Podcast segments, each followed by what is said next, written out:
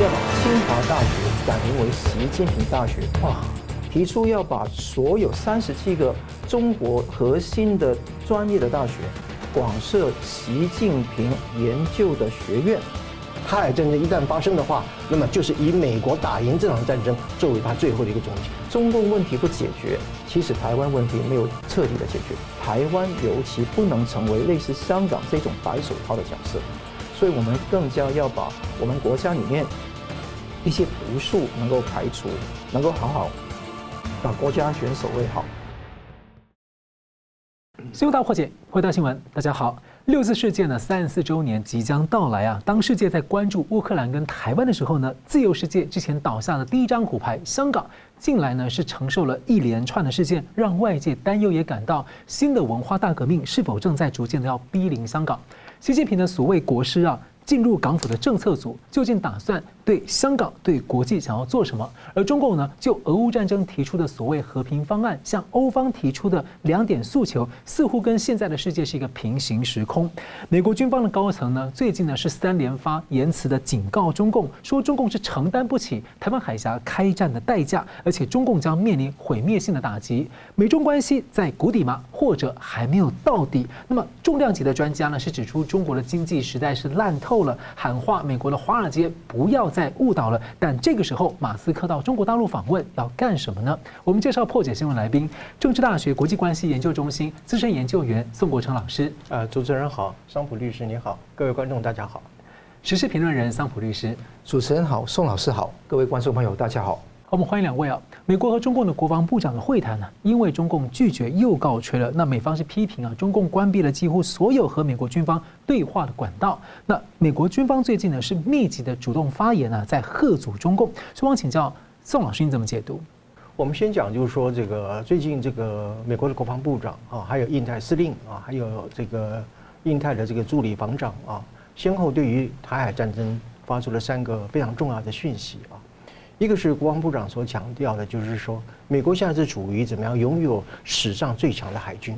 啊，美国在全世界有这个运输、投射和进行不同区域和不同层次的这个战斗的能力啊，这是我加以稍微诠释了一下。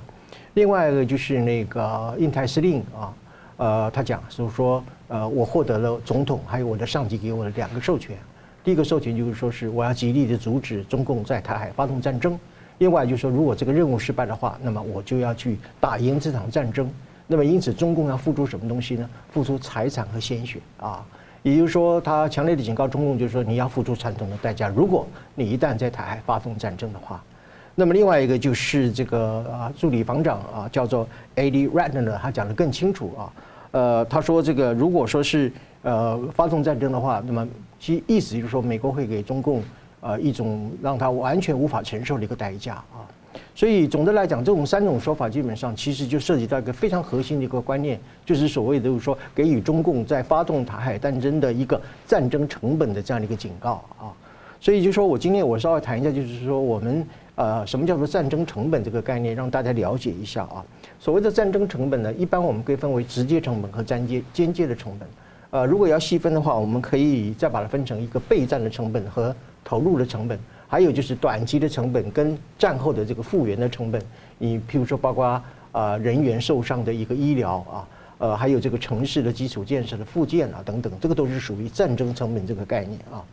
呃，另外，那么在大多数的情况之下呢，你比如说我们举俄乌战争为例好了哈，这个战争成本是怎么计算的呢？就是说进攻方所获得的进攻的成果和防御方所获得的防御的成果之间是呈现一种叫做线性的一种啊增加的函数。比如说啊，这个进攻方本身它要投入六倍于防卫方的战力啊，才能够取得一定的进攻效果啊啊。但是如果说防备方本身它提升了它的防卫能力到三啊，那么这个进攻方本身就要用十八倍的这个能力。啊，投入啊，才能够去赢得这个所谓的进攻的效果。所以我们就看得出来，这个战争本身的成本是不断的随着啊进攻方和防卫方之间的一种攻防而不断的这个增加啊。这个就是第一个成本的一个概念啊。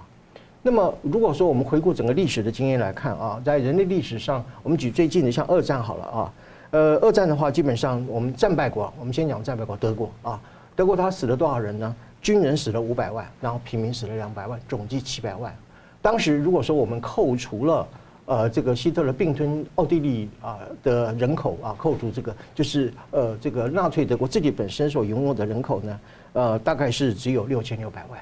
啊，所以你就可以看得出来，这样的一场战争，十分之一的德国人在战场上战死了啊。呃，那么那我们再看战胜国吧，哈，我们以苏联来讲，呃，这个战胜国也没有得到什么便宜啊。呃，苏联在整个二战结束之后，啊，它的军民的伤亡超过两千万，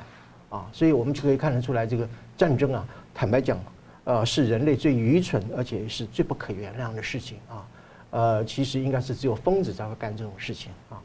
呃，那么特别是就是说，在现代战争的一个格局之下，由于这个武器不断的更新，都是非常高价昂贵的一个武器啊。呃，那么呃，而且这个高价的武器是广泛的呃，用一种大规模杀伤的一种方式运用在战场之上的时候呢，呃，那么所以说现代战争基本上实际上是一个天文数字的一个战争啊。所以我们就说初步了解一下这个所谓的战争成本这个概念。我们回到如果说中共在台海发动这个战争的话。呃，我的估计的话，就是说，我们如果以这个直接成本来计算的话，应该是一兆美金是绝对逃不掉的啊。呃，那么如果你再算进这个间接成本啊算进来的话，那一定肯定会超过一兆美金的一个花费。全世界的经济受到了影响，保守的估计在二点五兆到三兆美金以上的这样的一个支出啊。呃，所以呃，为什么就说呃这个美军的三级的这个将领他可以呃。斗胆的来讲，说你中共能不能承受这样的一个战争的一个成本？你能不能去有这个能力来去支付这个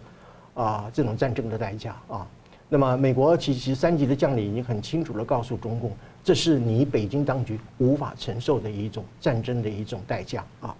呃，所以我们可以就非常呃呃简单的来看，就是如果中共发动战争的话呢，呃，基本上他你不要想就是说哦，他可以封锁台湾啊。谁封锁谁都还不知道啊！而且你说你的港口、你的这个海运、你的空运，全部都是在一种禁航、禁飞的一个状态之下啊，遭到了一种呃毁灭性的一个打击啊。其实第一岛链现在整个围起来，它出不了这个宫古海峡跟巴士海峡。对，如果在印度洋这边，印度在配合的话，基本上它就整个封在就封在第一海峡岛链里面了。对，讲一句通俗的话，就叫瓮中捉鳖了啊，用这么一个意思。因为我们过去有讲过嘛，哈，美日韩在北三角构筑的一个防线。那么台呃美台之间在台湾海峡构筑了一个防线，然后美菲澳啊这个构筑了南三角，以及美印在啊这个啊南海所构筑的一个防线。所以前阵子不是有人讲说武统台湾是傻子吗？嗯啊，因为你一旦武统的话，四线作战就是我们所讲的南三角啊北三角，然后台一线啊台中线啊，然后这个是南三角，最后是到南海这个区域啊。美军绝对是把你中共的军队切割为四个战场，然后一一予歼灭啊！这是我们最基础、最基本的一个了解啊。呃，所以不管你是你附近的港口也好，你的空运、你的海运，还有你最重要的你的粮食的供应和能源的一个输运，都会受到西方国家对你的一个制裁啊。呃，而且你的金融市场通货膨胀、人民币的大的贬值，呃，以及你的人员的伤亡等等的，都是你中共没有办法承受的一个代价啊。呃，所以我之所以强调，就是说是战争是非常残酷的。我们刚刚举了很多历史的例子，我举个例子来讲，呃，这个二次大战当中里面啊，呃，德国和日本啊打完了之后，它的 GDP 拦腰折了一半啊，呃，而且这货币呢在战后大幅度的一个贬值啊，呃呃，这个经济的一个状况本身，呃，不要用这个民不聊生来加以形容，呃呃，基本上就是国破家亡的这个地步，啊？所以战争其实没有任何的赢家，特别是在现代的一个战争的情况之下，呃，所以我觉得这个议题非常的重要啊。我们谈到就是说，中共呃对于美国一对一再的这个邀请敦促，能够进行这个所谓的军事的会晤，一概的采取的拒绝。当然，我们待会如果还有时间，我们深入来谈这个事情。这就意味着就是说，中共基本上对于台海战争还是存在了某种程度的一个不计代价的风险啊。呃，为什么？因为你参不参加这个军控本身，反映出说你对于你的这个战争基本上有没有一个理性估算的一个态度啊？如果你都这个已读不回，甚至是完全拒呃这个拒不见面，就是显示就是说你依然有一种军事的一种冒险主义的心态存在。否则的话，你应该正常情况的话，你应该是很积极的来参加这样的一个活动啊。还有可能是他怕被摸透哈。对，呃，这就是我们呃呃，待会我们可以详细的来讲，意思就是说。呃呃，美国的基本做法是希望能够啊军事透明化嘛哈，呃，那么但是如果人家不跟你透明呢，啊，呃呃，一种所谓的裁减这个军工或者是军控会议，基本上的目的就是说，双方都了解，就是说我的这个武力本身是到达一个什么样的层次，呃呃，以至于就是说彼此不要去误判，就是哎呀你打不过我，所以我今天我先制攻击啊。然后啊，你没有这个报复的反击的能力，所以因此我就怎么样？我我率先呃对你进行偷袭等等的。日本偷袭珍珠港，不就是对于美呃美日之间的当时的一个基本战力的一个误判嘛？啊，呃，所以但是如果人家不这么认为呢？啊，呃，如果说他基本上就是抱持的是一个要秘密的啊，偷偷的要去提高自己的一个军事的一个力量的话，那么那当然他就会拒绝啊美国对他一再的一个邀请啊。呃，所以我简单的来讲，就是说，美国的三级的这个将领不断提出这样一个警告，呃，基本上也就是不断的提醒中共，你必须要考量你的这样的一个轻举的妄动，你所带来的绝对不是你民族的复兴，是你一个民族的毁灭。而且美国在这个方面来讲是已经非常非常的战略清晰，甚至我可以说是他战术清晰的告诉中共，就说。一，我已经要呃，我准备强力的阻止你发动台海战争。如果我阻止不了你的话，那么美国最后只有一个没有你所说的速战速决这样的一种玩意儿。我美国就是一定要打赢这场战争。换句话说，台海战争一旦发生的话，那么就是以美国打赢这场战争作为他最后的一个终结啊。所以我觉得这个意义非常重要啊。我相信也可以给予中共提出了一个非常直接而鲜明的警告。嗯，是我们这里看到，在六四的三十四周年啊，这个美国跟许多国家还有台湾等地呢，预计呢都会有纪念活动，而且呢各地的反中共渗透的议题啊，也成为当地关切的重点之一。那么海外参与白纸青年呃白纸运动的一些青年呢，预计呢今年可能会参加纪念六四哦，所以。我想请教桑普，因为当之前我们看到 G7 七国峰会连接这么多的国家达成共识，要布建多元的供应链，对中国要去风险化，而中国的经济现在是越来越糟糕。美国现在主导的印太十四国达成了这个供应链预警协议。不过在这个时候啊，三十号，呃，特斯拉的执行长马斯克到北京啊会见了中共外长秦刚，他说美中利益交融啊，如连体婴儿密不可分，而确实跟冷战时期不一样了。那他就说他反对啊。特斯拉反对脱钩断链，所以你怎么解读特斯拉这个马斯克这番话？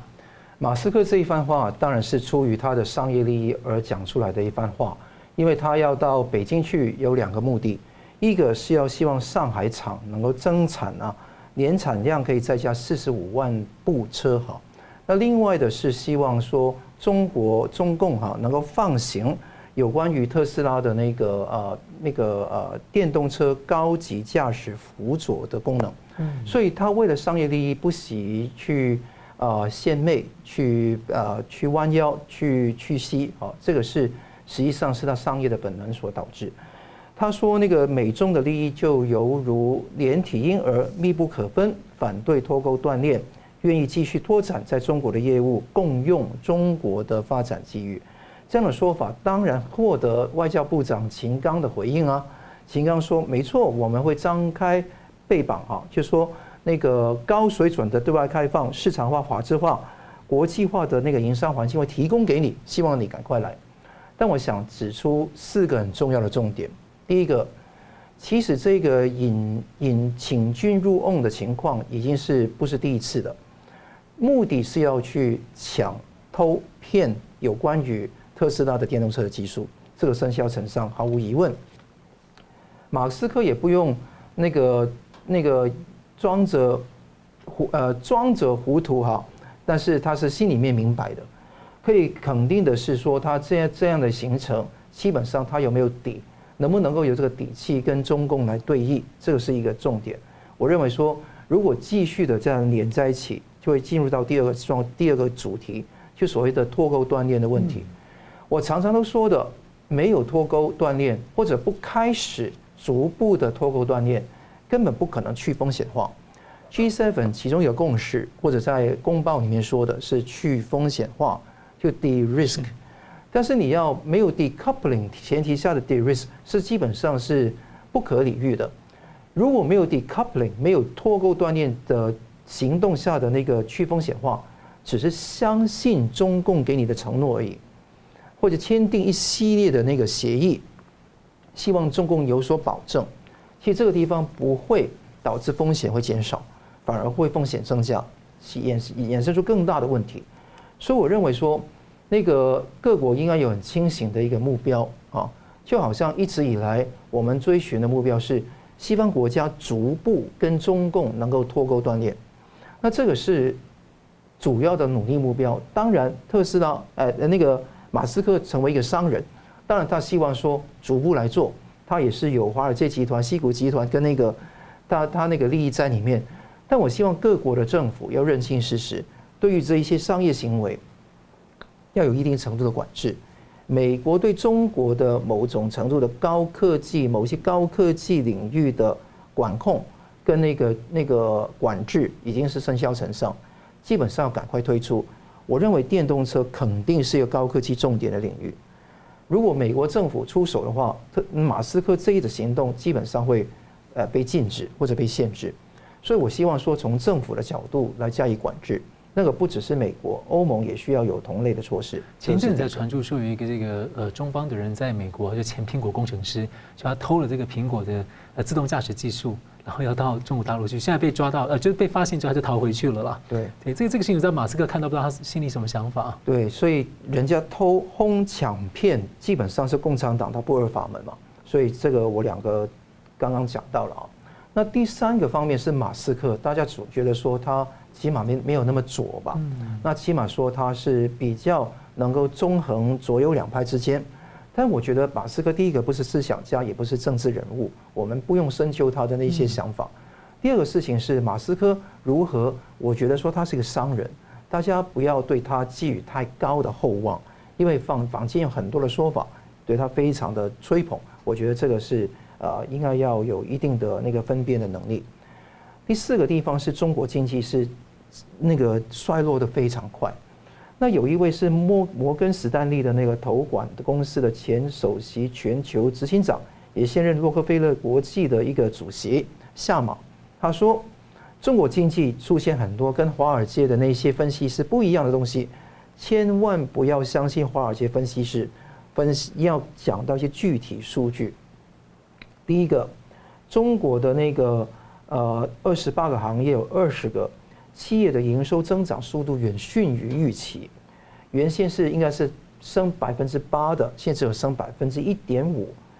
第二个事情是摩根士丹利的那个中国股票指数也是下降百分之十五，那个是一月的指数。第三个，信贷的增长也放缓，四月的增长只有百呃七千两百亿人民币。是预期的一半。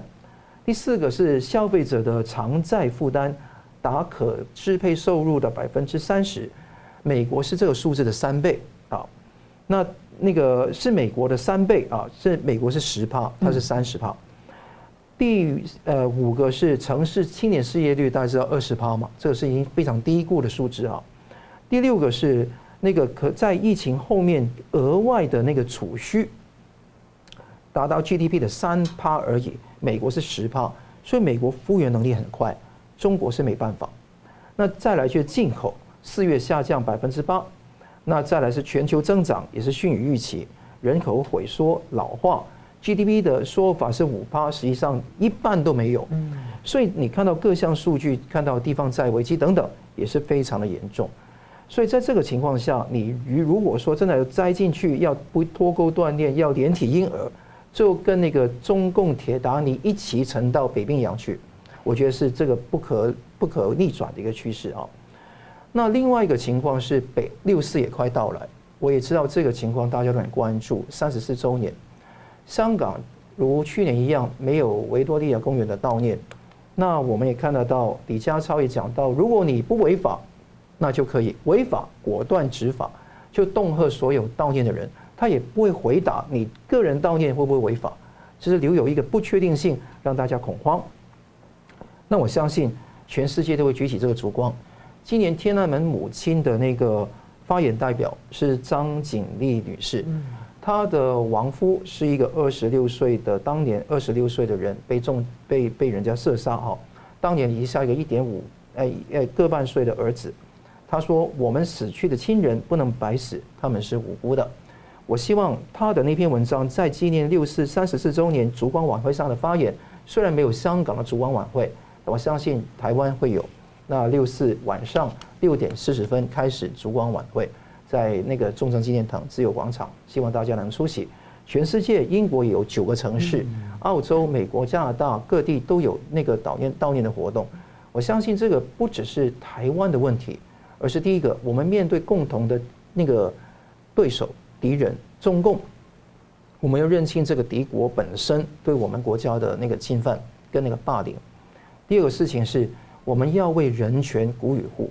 也希望说未来的那个中国更好。那更好的情况，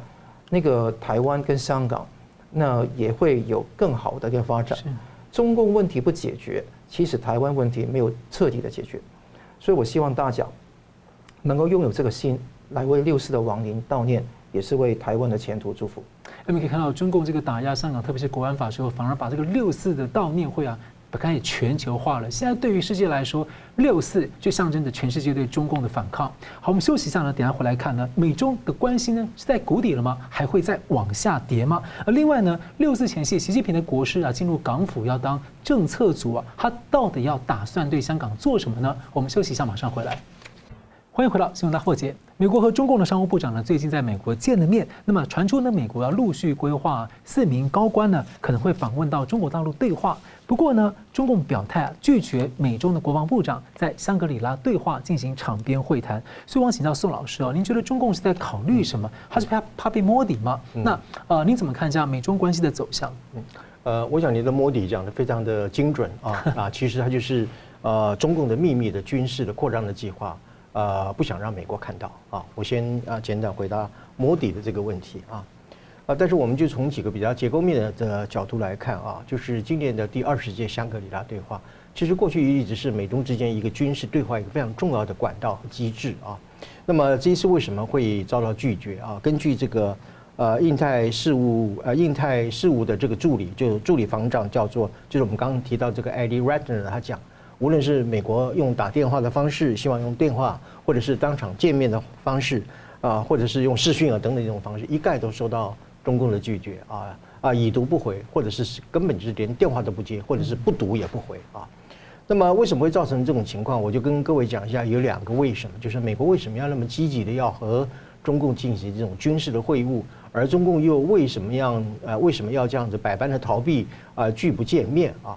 我想先就美国的方面来说啊，美国基本上它的一个呃全球战略本身是有一种全球安全与危机的一个整体的构想。中共没有，中共只有他自己的国家利益。只要中国强大，只要中国世界第一，他才不管这世界发生什么样的灾难。这是一个美中之间一个最基本的对于人类基本的啊一个价值观和国际啊人道考量的一个非常鲜明的一个区别啊。先讲这一点。那么美国为什么要这么样的积极呢？其实第一，他就想希望能够达成美中之间的一种军事的透明化啊，呃，也就是说，呃，这种军事的透明化，呃，特别还包括核子的一个控制的问题啊，核武控制的问题，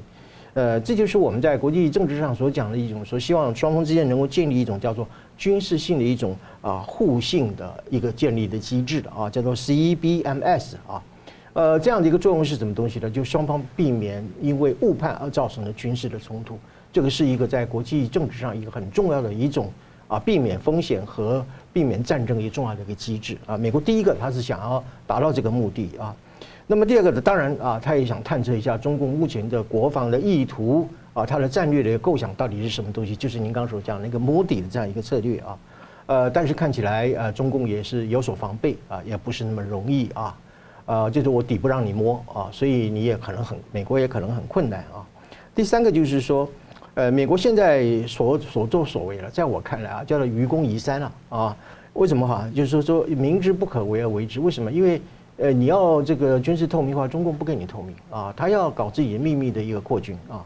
呃，你要建立互信机制啊，就是中共他对你这个美美中之间的互信机制没有什么兴趣。他以前就经常不接电话，说美国那边打了几个小时，让他响几个小时，中国就不管他。对，因为从佩洛西访台以后啊，他这个所谓军事的对话这个机制管道，他一直都是切断到现在啊。其实上一次这个跟这个魏凤和前任的国防部长也是拖到最后一刻的时候，还才勉为其难啊，双方见了一个面啊，这是。呃，我讲的第三点，美国为什么要这么积极的促成？最后呢，呃，也许有人会第四点，也许有人会认为说美国是不太天真啊，呃，不断的去邀请人家，人家也不给你脸呃脸色看啊，呃，也给等于就是说，呃，不给你面子啊。其实美国也不见得那么天真啊，为什么呢？因为我认为美国基本上一直是希望能够透过这样的一种军事的会晤来得到两个结果：一，中共是否能够承诺不以武力来改变现状啊？呃，如果能够得到中共这样一个承诺的话，那当然美国他会觉得就是说，那美中关系是可以相当程度的缓和。但是大家都知道啊，啊中共啊一直都不愿意答应去做出这样一个承诺啊。另外，我们就谈到一个核对抗的问题啊，因为啊，中美的军事会晤里面有一个叫做美中的一个军控的一个会议，呃呃，中共啊，美国邀请了三次，中共都啊一概的拒绝。为什么呢？因为我们从这个怎么讲？我们从国际政治角度来看啊。就说，两个核子大国之间，理论上来说，基本上来讲是应该要彼此维持现状，而不是去追求一种核武的优势啊。为什么？因为在一个保证相互的情况之下呢，啊，一方一定会啊，首先要获得一种所谓的核子的报复的能力。对中共来讲的话，啊，他是想获得一个核报复的一个能力。当他遭受到美国的核子的先制攻击的时候。这个就会产生怎么样？核子武器本身的军备竞赛啊，美国是想极力避免这种情况的发生啊。呃，虽然说美国具备有一个核子的大规模杀伤力的一个核子的先制攻击的能力，坦白讲，他也很希望美啊中共本身呢不要具备这个核子报复的能力啊。所以这里头当然有一些尔虞我诈的一个成分，但是基本上还是架构，美国还是架构在一个避免全球性核两大核子大国。啊，然后爆发全球核战的这样的一个危机啊，所以我想美国的四个为什么啊那么积极的要去促成美中之间战略会晤啊，一个主要的原因啊，呃，那么就中共上来讲啊，中共来第一个扭捏作态了啊，呃，不参加、拒绝这个会晤等等，就是要摆出一副大国的架子啊，呃，那么制造一种就是美国有求于中共的这样的一种呃，用大国的一种神威啊，这样的一种做法来提高自己的身价啊，以后能够增加自己的筹码。这是中共的第一个为什么，第二个为什么就是涉及到核心的，就是李尚福遭到制裁的问题啊。呃，中共会认为就是说，那你这个对于我们的国防部长都还在制裁嘛啊，你要谈的话，你也要先解除这个制裁。美国已经拒绝了啊，拒绝这个还是维持对李尚福的制裁。呃，其实中共这个理由也不不是没有道理啊，因为你就美国来讲的话，你怎么会跟一个受到你制裁的人去啊谈这个谈判嘛啊？呃，但是这个问题就是说是。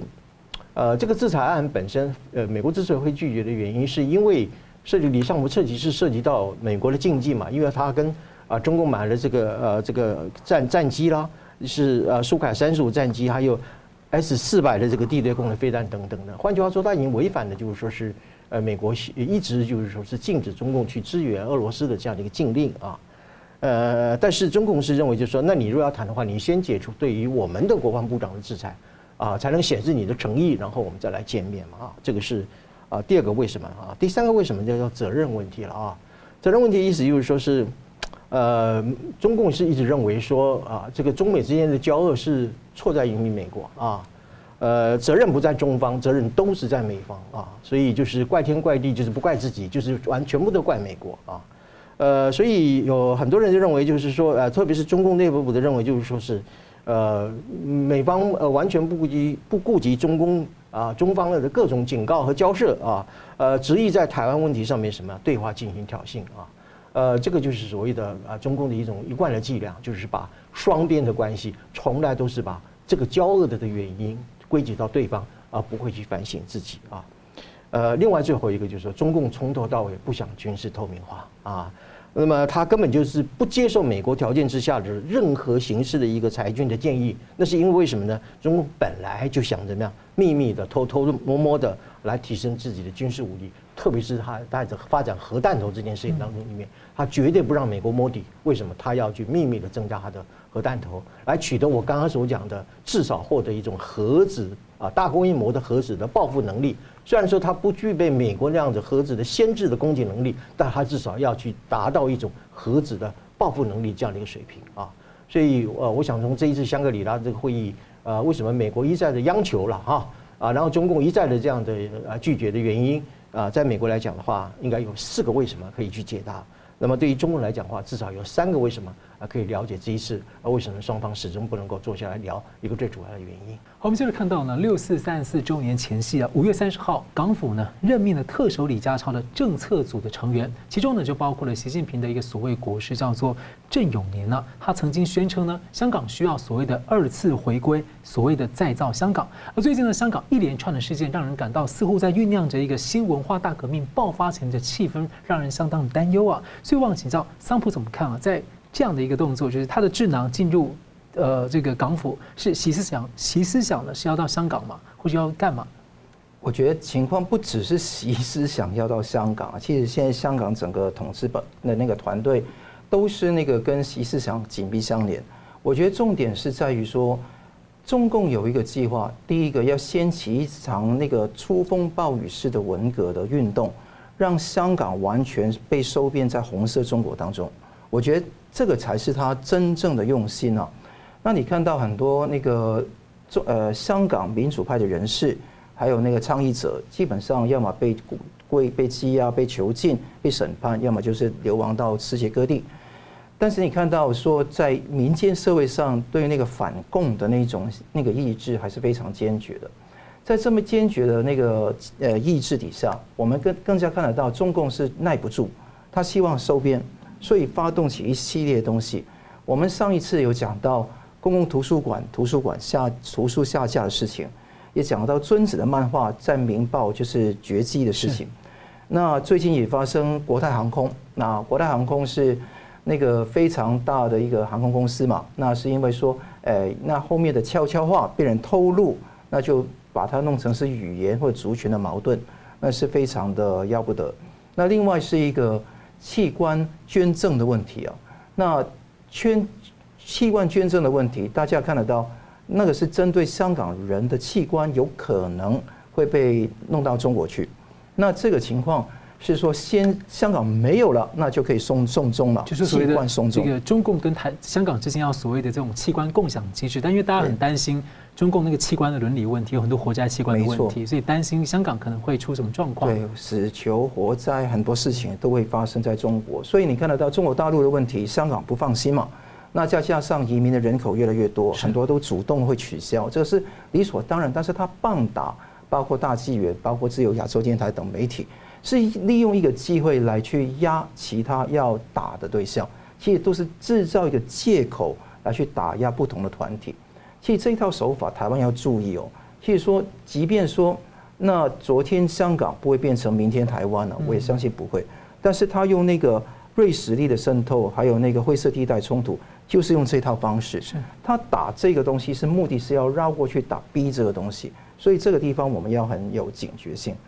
那另外还有一个重点是公务员交流计划，送香港人的公务员到中国去那个交流，那暂住在那个地方，那从以前的那个四个礼拜到现在延长到三个月，那这个地方都要学习什么乡村振兴建设之类的，都是编一些谎言给他们知道，所以这个洗脑，而且那个哈佛已经拒绝被香港政府保送的政务官，所以现在政务官 AO 啊。他们是文官体系重要部分，现在都不可能到外国去进修了啊。另外，器官移植，那如果说器官移植这么好，器官捐赠这么好，都是自愿的嘛，都是无偿的嘛，那为什么现在的一些啊特首了、市长呢、局长问他们说，你们有捐赠吗？他们没有一个人回答，拒绝回答任何问题。那他们为什么不捐呢？那这个是一个他们的问题啊。工程师明明中国大陆的那个整个机制还有品质。跟香港的资历还有学习那一套方法完全不一样，但是却可以互相认证彼此的资格。哇，跨境职业，所以香港现在他要做的地方是郑永年。刚刚你讲到那个习近平国师讲到的二次回归，因为在郑永年想到的是香港是主权回归了，但是治权没有回归。他觉得说要把中国中共整个法律制度要把它压在香港的头上。所以现在看得到，这个是一个大灾难的开始。那讲到郑永年呢，他是现在进入了那个叫特首政策组。那特首政策组以前在一九八九年之后有中央政策组，是围绕在港督的旁边嘛。九七年之后也继续有个中央政策组。什么地下党员啊，或者是亲共的人士、媚共的人士，都加入到中中共中央中央政策组去帮助这个特首。其实有两个目的，这些人是盯着这个特首的。嗯啊，你你不要以为是出谋献策，监军，监军基本上是打小报告。那这个方法，我觉得是共产党是在九七年后很多地方都在用。那你去过朝鲜或者北韩去旅游，你知道说一个司机旁边会有个导游，后面还有一个看司机的人，党委之类的，对，都是互相监督、互相举报的。所以这一个所谓的特首政策组有第一个目的监督特首，第二个事情是等于国子监呢，大家就成为雀屏中选的那些被统战对象。那你进入到荣光满面，觉得说是那个天子门生哦，有这样的感觉。这些人五十六个人，有在商界的，比方比方说恒地的李嘉诚、新地的郭基辉，还有那个腾讯的汤道生等等，也有一些经济以外社会的也有，还有更重要研究政策的，研究政策找了一个非常重量级的人物，叫做郑永年，还有其他人啊。郑永年呢是何许人也？他是习近平的马屁精。简单来讲是这样，他是在新加坡国立大学，当时东亚所性骚扰两个职员，这个事情是甚嚣尘上，没有人在追究，因为为什么？他写了很多书，帮中共去拍马屁，他反对亨廷顿的《文明冲突论》、福山的历史终结论，但他写的书是专门是针对普世价值，觉得世界上最大的乱源就四个大字叫普世价值。哇，他说普世价值是侵略性的政治口号，然后他说。写了一本书叫《中国模式：经经验与挑战》。这本书是说，民主制不一定是普选，在我们理解中，普选是民主制的必要成分。但他觉得说，民主制不一定是普选，就是说，开放的一党制，就看看习近平弄了多少个领导小组，开放多少人去那边，内部多元竞争，所以他希望这一种情况是。民主又集中是最好的，所以他叫开放的一党制。他有一本书叫做《未来三十年》，这个更夸张。毛泽东的三十年呢，是分裂和混乱国家的整合；邓小平三十年是经济发展跟建设。那他的三十年是习近平的三十年，所以三十年就还有连任五次哦，起码啊。那你看得到，习近平是有社会跟制度理论形成的那个特色管理。所以他整个东西是帮习近平来拍马屁的。他具体的作风，第一个，二零一九年提出二次回归、再造香港的观念，影响到习近平的决策。二零二零年参与这个叫经济社会领域专家座谈会，成为北京的核心的智囊一部分。之后呢，他更更夸张，要把清华大学改名为习近平大学。哇！提出要把所有三十七个。中国核心的专业的大学，广设习近平研究的学院，还有一个点，你知道中华人民共和国国父，他提名要把他安到习近平的头上，连毛泽东都不是了。中华人民共和的国共和国的国父就是习近平，用这样的马屁来这样子横行下去，你看到这个人是何许人也？二零二二年，他接受那个凤凰卫视的访问，他说：“中国要与世界接轨，中国城市首先要与香港的规则接轨，香港的责任跟能力非常重要。”讲出来好像人畜无害，但意思是说要利用香港来达成的三个目标。因为他今年三月二十六号开始讲了一个重点，讲的是骂，好像讲中国的坏话，实际上是想救中共。他想怎么样？中国。正正处于技术红利消耗殆尽的边缘，陷入中等技术陷阱。大家知道中共常常讲中等收入陷阱嘛？他改头换面叫中等技术陷阱。他说经济增长呢，因为外国给的是次等的技术给中国，优等的技术留在美国或者欧盟，所以他希望通通拉进来。不拉进来的话，经济成长不行。要么拉进来，要么自主研发嘛。但自主研发就是偷哄抢骗的代名词而已嘛。所以你看得到，他希望利用香港当一个白手套，他开宗明义的希望香港能利用大学、能用企业还有金融体系，就产官学三块能够做好一个真正的那个帮助国家发展的地方，就是白手套。所以无论金融跟那个科技锁喉，香港可能是一个中共的突破口，大家要注意。所以我觉得全世界一定要注意内除共谍，外抗中共，也联合全世界各个国国家来做好。台湾尤其不能成为类似香港这种白手套的角色，所以我们更加要把我们国家里面一些毒素能够排除，能够好好把国家安全守卫好，这是非常重要，不要陷入跟香港同样的命运。嗯，是感谢我们休息台等回来看呢，香港的这个公民党啊解散了，这意味着什么呢？另外呢，中共在俄乌战争呢提出的所谓的和平方案呢，究竟要如何解读？我们休息一下，马上回来。欢迎回到《新闻大破解》。香港的第二大的民主派的政党呢，公民党呢，日前呢宣布解散。那这会是香港民主运动的终结吗？中共的清算会停手吗？那黎智英案呢，想聘用英国大律师被阻止，他的其他诉求呢也被国安法的法官给驳回了。所以我请教桑普，从这些现象啊，您看到什么走向？香港的现在目前的前途是非常悲观的。我认为说，这个悲观不代表说香港的民主的星火会熄灭或者运动会终结，而是进入到一个非常不确定的冰河时期。而这个冰河期有多长不知道，但我们要有一个长期抗争跟那个跟中共博弈的准备。所以很多人会离散，很多人会在香港继续存钱待变。那中共的打压也不会就此收手，他会继续努那往往前面挺进啊。大家看得到那个公民党很多的元老级的人物啊，还有那个很多党员都是我的好朋友。那现在他要么在小监狱，要么在在大监狱，那非常的让我感觉到那个心里面非常不舍啊。那他们现在的唯一的方法是来关闭这个政党，因为政党已经没有办法走了。从那个立法会选举的改变，那大家只看到九十席只有二十席是直选，而且都要筛选，都有那个资格审查委员会，那之后都是呃可能随时 DQ 你，随时都可以那个 disqualify，就是把你那个褫夺你的权利。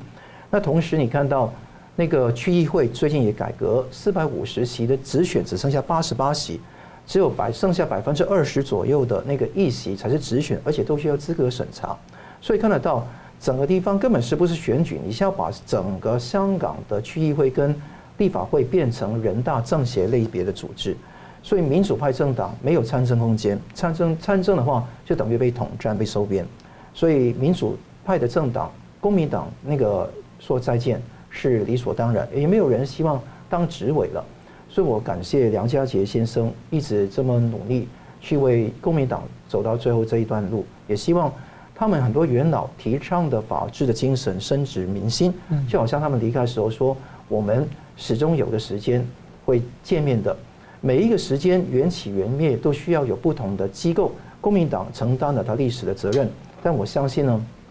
我们其香港未来的前途更需要大开大大合，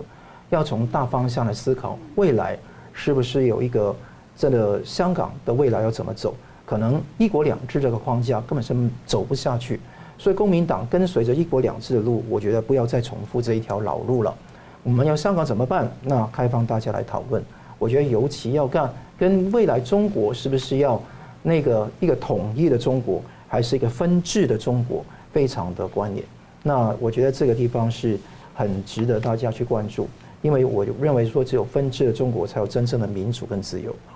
那另外的地方是你看到黎智英，黎智英案你看得到，他聘用大律师被阻止了，其他诉求都不行，去挑战这个国安法指定法官的制度没有透明度、偏颇，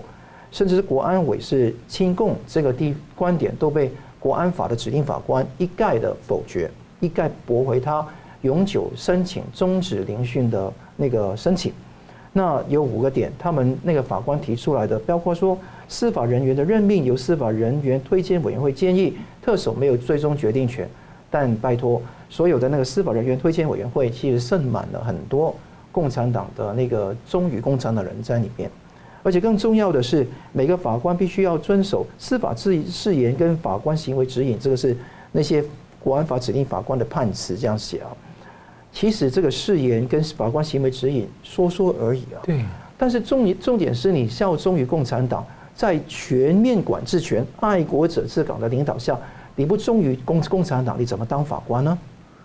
第三个，他说那个没有证据证明国安委员会不真诚行事，他是很真诚啊，真诚地邪恶行事嘛，帮共产党行事嘛，这个才是问题。而且还有个语言语言的艺术很值得去讲啊。他说，被告选择大律师的权利不是绝对，他可以选择本地的大律师，不需要选择英国的大律师啊。他明明你的法律里面提出的是可以选择的，对啊。然后他说，被告选择大律师的权利不是绝对。那有一天我跟东旭说，你的人命不是绝对的，你的财产不是绝对的，你的民主自由不是绝对的，不是绝对就可以把东西完全把它打翻掉。所以这一些所谓的共产党的那个语言艺术，一定要好好去揪出来。而且香港明明就是一个，你如果说它，你认为它是一个国际城市的话，我本来就可以请外国律师啊，没错，制度也可以，为什么我要剥夺这个权利？这个明明写在基本法，也在有关的香港法律里面有保障。那这个本来就有，就是因为人大的一个施法，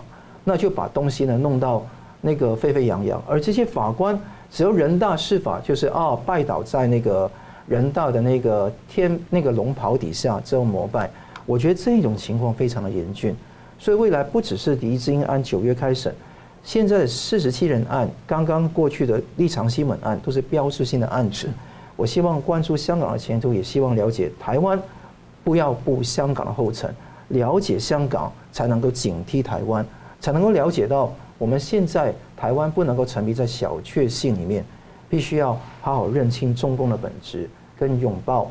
更重要的捍卫民主自由的阵容，这个才是相哎台湾必须要做到的事情。是我们就会看到这个乌克兰总统啊，在五月二十九号周一表示，已经就乌克兰反攻的时机呢做出了决定啊，暗示啊可能就要反攻了。前一天周日呢是基辅庆祝建成一千五百四十一周年日啊，那俄罗斯周日周一就大量的无人机跟导弹在攻击基辅。那《华尔街日报》呢日前爆料说，中共所谓的和平方案呢，特使李辉呢向欧洲五国传达了赤裸裸两大信息啊，一个是要求欧洲和中共形成经济联盟啊，把中共当成美国的经济替代方案，撇开美国；二是俄乌之间要立刻停火，但是呢要让俄罗斯管理已经占领的乌克兰领土。这简直可说是图穷匕见嘛！人家大反攻之前你说这样的话哦，所以我想请教，因为看起来欧洲反应好像也不太理想了。那呃，乌克兰也说乌方的和平方案是他们的唯一选择，所以老师怎么看？呃，我想我先回答您刚刚所提到的那个两个赤裸裸的讯息啊。第一个就是说，中共呃要鼓吹一种欧洲的战略自主啊，呃，来鼓动这样一种思潮啊，希望能够欧洲呢能够。啊，选择以中共来取代美国的一种另外一个选择，这样的一种说法啊。呃，他们最近五月二十五号搞了一个叫做呃这个欧亚经济联盟啊会议啊，提出了所谓的欧亚一体化啊。中共就是想利用这个欧亚一体化呢，呃，来跟这个欧盟来进行一种渗透或者是啊一种统战的。所以他还强调“一带一路”呢。对，而且。那就是普京想用“一带一路”的挂钩来获得呃中共对他“一带一路”的一个贷款支持嘛啊啊，那么中共也是想用欧亚一体化的方式啊，能够来跟欧盟啊，我想不完全是对抗啊，可能是相互的渗透啊，试图在欧洲里面啊，能够给欧洲人一个另外的一个选择，这个选择叫什么呢？叫中共啊。但是我明白的来讲啊，这个根本就是李博大梦了，根本就是一个痴人说梦啊。呃，G7 最近的峰会才刚开始，才刚落幕，就是说是要强烈的反对中共的经济胁迫。欧洲人怎么可能啊去欢迎你中共啊，然后抛弃美国啊？这个根本就是一个痴人说梦。证明这个李辉这样的一个说法，呃，不晓得是外交官是怎么当的。我觉得这是一种你几近脑残的一个构想啊。那么第二个赤裸裸的一个讯息就是提到，就是说是呃，他要求啊，就是呼吁，就是说乌东四州要交回给。交给俄罗斯来管理啊，然后停火啊，这点我觉得我要在这里要提出非常严厉的批判啊。第一个呢，我先讲你这个理会的身份呢，啊，你这个身份本身不恰当，而且你立场也不公正。为什么呢？你骨子里面就是一个亲俄分子啊，从你的一言一行都可以看得出来，你就是一个亲俄的分子。为什么呢？你驻俄大使啊，中国驻俄大使超过十年啊，而且在二零一九年的时候还获得普丁颁给他的中俄友谊奖章哦啊。过去他在内部写文章的时候，他怎么讲啊？他说：“青山可以变色，但是我与俄罗斯的这个感情呢，呃，怎么样，永不褪色啊！”所以这个骨子里面就是一个亲俄的一个分子啊。呃，那么呃不不不可能啊，欧洲国家而且呃各各界也认为就是说，你这样的一个骨子里面的就是一个挺俄罗斯的一个和平方案，根本就把它当做笑话一直来看啊。第二个的话就是说是我要更严厉的来讲哈，你李辉是何方神圣啊？啊，你你到底是谁呀？啊，你有什么样的资格和立场要求乌克兰人上权入国呀？啊，难道就是因为习近平给你一个什么叫做欧亚特别事务代表，你就握有了所谓的尚方宝剑吗？啊，呃，所以无论是你李辉也好，整个中共都没有任何的资格与立场去要求一个原先是一个美丽的一个家园，被俄罗斯轰炸到一个断垣残壁的一个的乌克兰，然后屈辱来接受把乌东交给俄罗斯，然后宣布停火，谁停火？是俄罗斯先停火，还是乌克兰先停火？所以我觉得这个是一种非常，呃，我觉得很见不得人的，而且是一种很下流的一个提案啊！这是我非常强烈的要提出一个批评啊。呃，同时我要跟观众朋友讲啊，和平和平这两个字，在中共的词汇和他的外交政策当中里面，从来都只是手段而不是目的啊。这话怎么讲呢？这是一种和平这个口号，是中共处于一种叫做绝处逢生的时候的一种怎么样？一种脱困之道啊。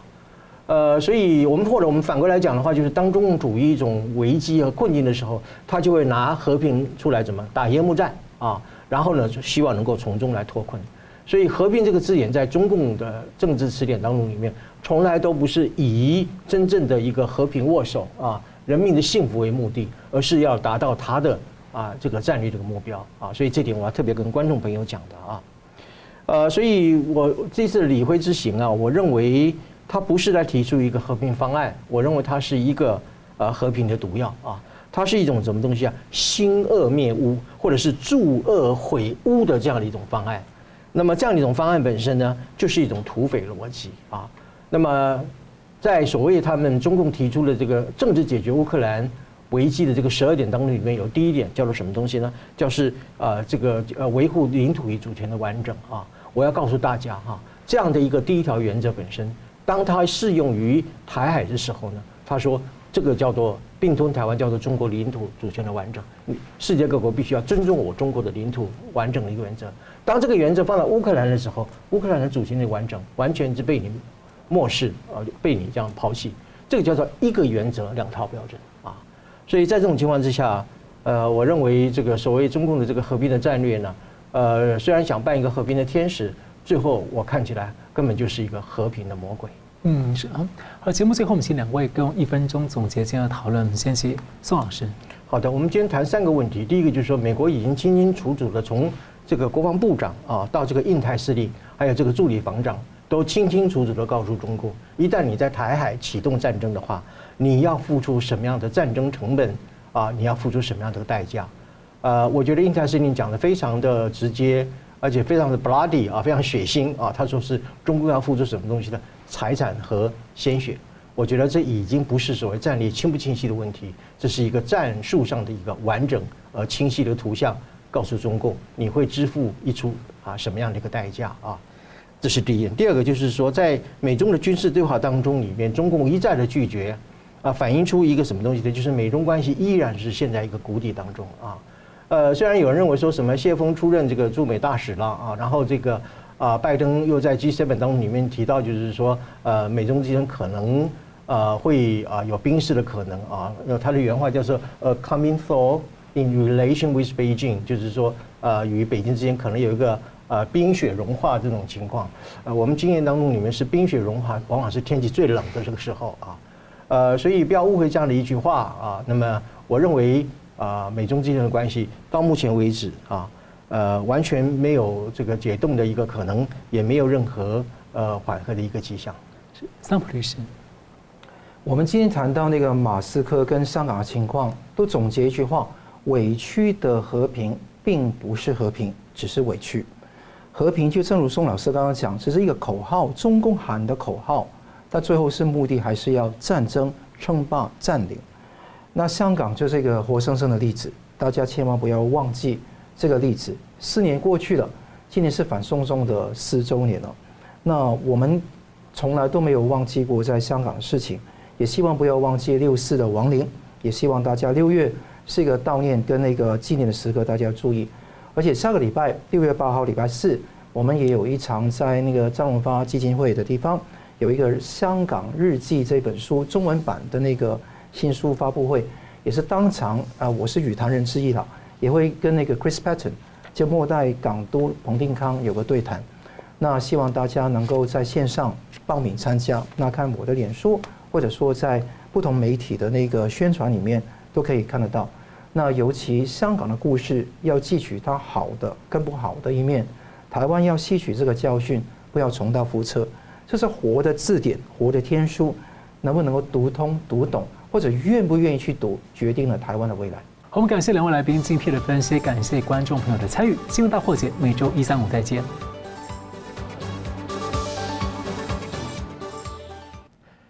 如果您喜欢我们的节目呢，请留言、按赞、订阅、分享，并开启小铃铛。那么，感谢各位呢长期对我们的支持。新闻大破解团队呢将持续为您制作更优质的节目。